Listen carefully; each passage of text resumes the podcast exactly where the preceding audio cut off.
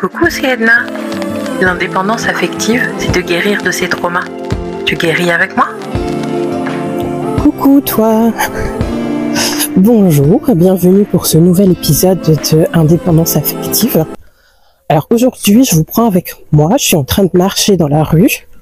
Donc, euh, vous pourrez entendre peut-être des voitures, des oiseaux, des gens.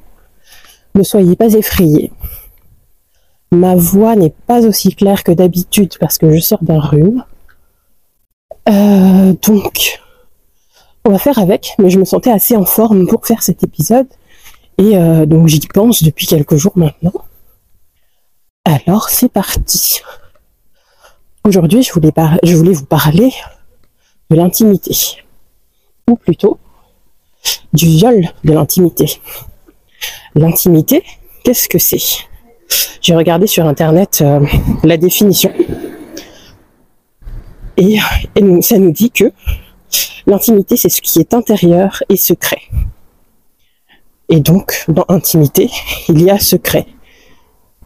L'intimité de chaque personne, c'est ce qui lui appartient.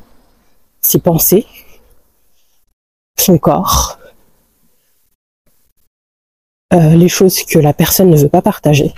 Tout ça, c'est de l'intimité. Les choses qu'on garde secrètes. Des liens qui peuvent être secrets.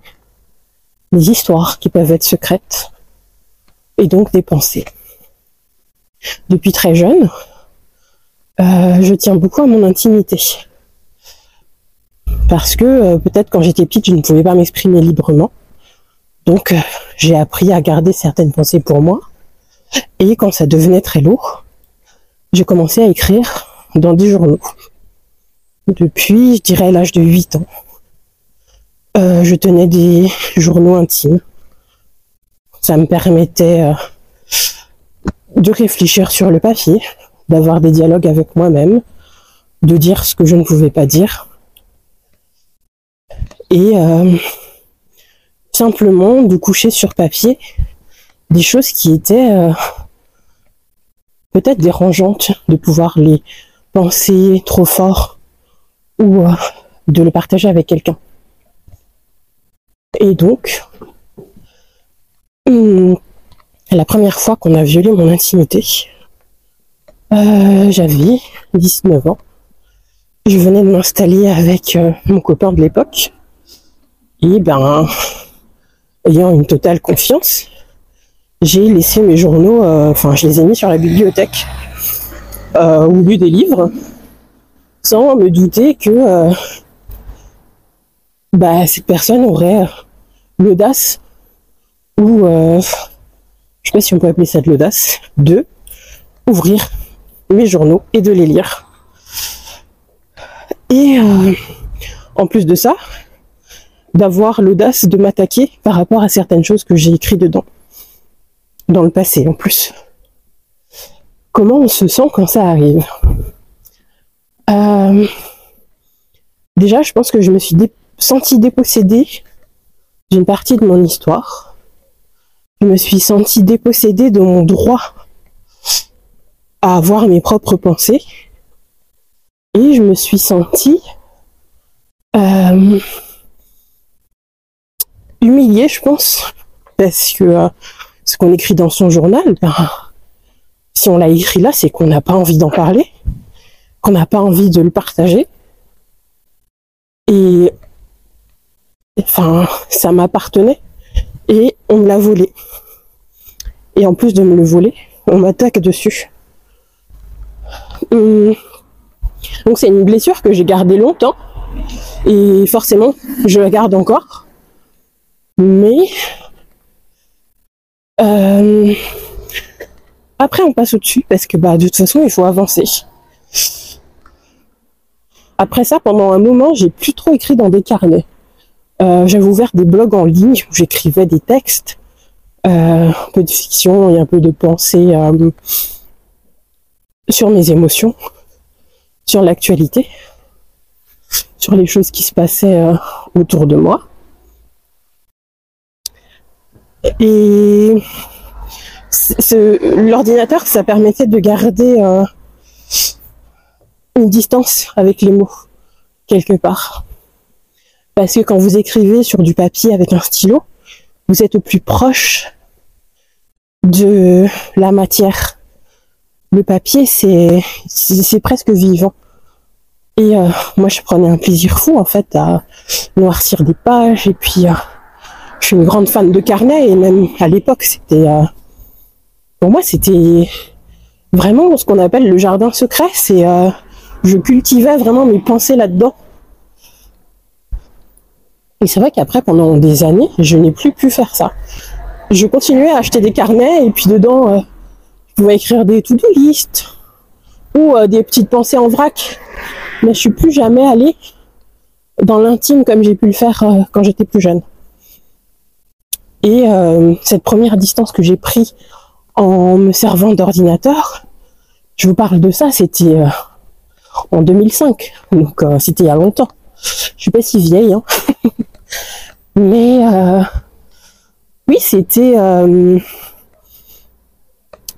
il n'y avait pas encore les réseaux comme maintenant où les réseaux ont pris beaucoup de place.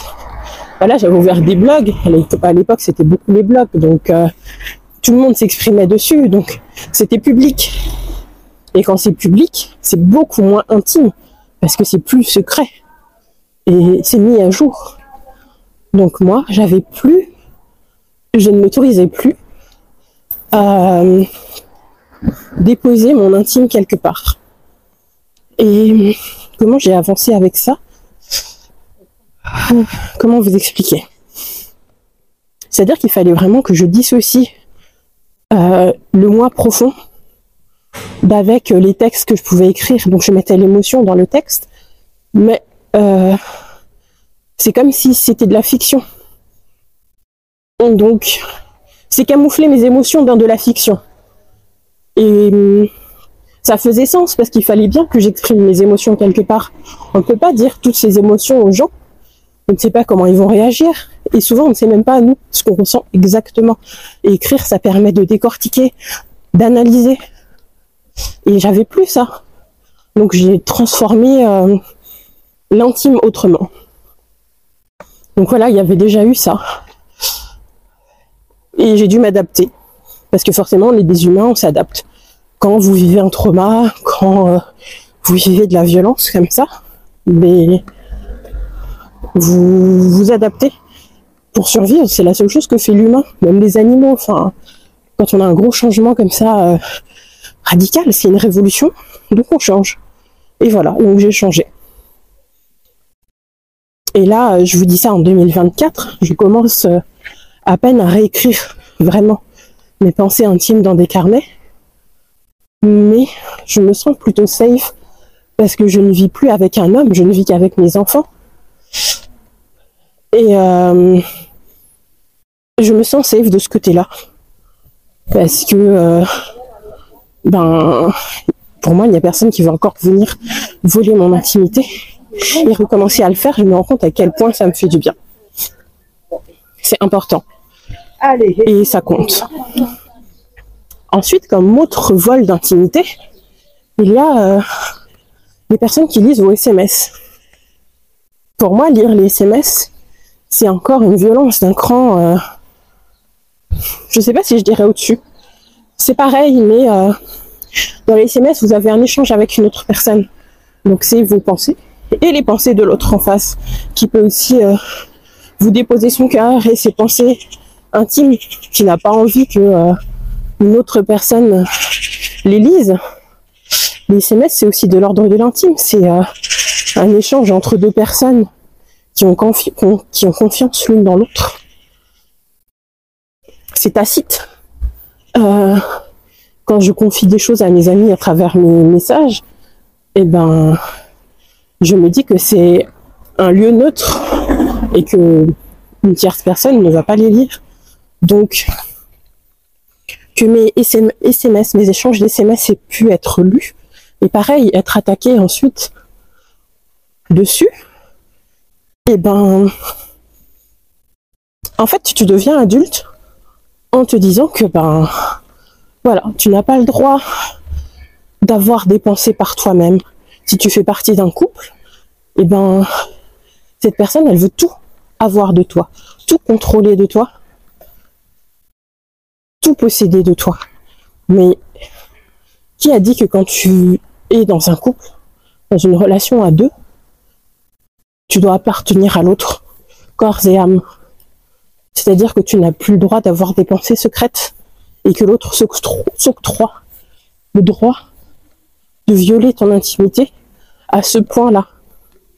Mais euh, je, me demande toujours pourquoi. Il y a toujours cette question du pourquoi.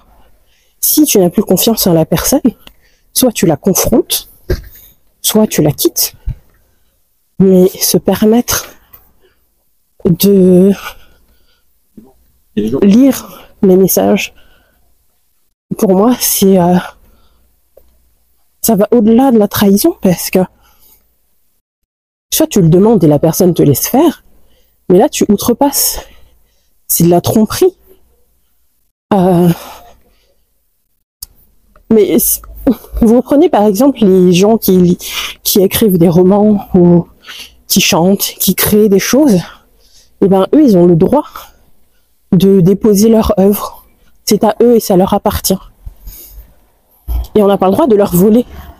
On n'a pas le droit de leur voler leur propriété intellectuelle. Et ça me fait penser à ça parce que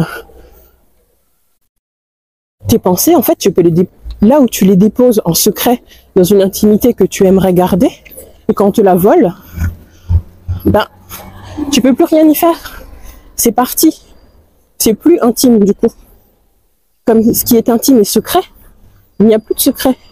Donc il n'y a plus d'intimité. Ça y est, on l'a prise. Elle n'existe plus à ce moment-là. Il reste euh, sentiment de mal-être, sentiment de ne pas compter, le sentiment de ne pas avoir le, avoir le droit à tes propres pensées. Et moi, là, en 2024, j'ai décidé de me réapproprier le droit d'avoir une intimité, d'avoir des secrets, de réfléchir par moi-même si j'ai envie. Euh, voilà, je termine ma réflexion ici. Parce que euh, ça reste encore douloureux, mais je guéris, j'y travaille. Et je voulais vous partager ça parce que je trouve qu'on n'en parle pas assez. N'hésitez pas à me faire un retour. Euh, comment vous le vivez-vous Est-ce que vous avez déjà violé l'intimité de quelqu'un? Euh, Est-ce qu'on a déjà volé votre intimité? Comment vous vous êtes senti après? Est-ce que ça a été violent pour vous? N'hésitez pas à le partager avec moi. Je vous remercie de m'avoir écouté et je vous dis à la semaine prochaine.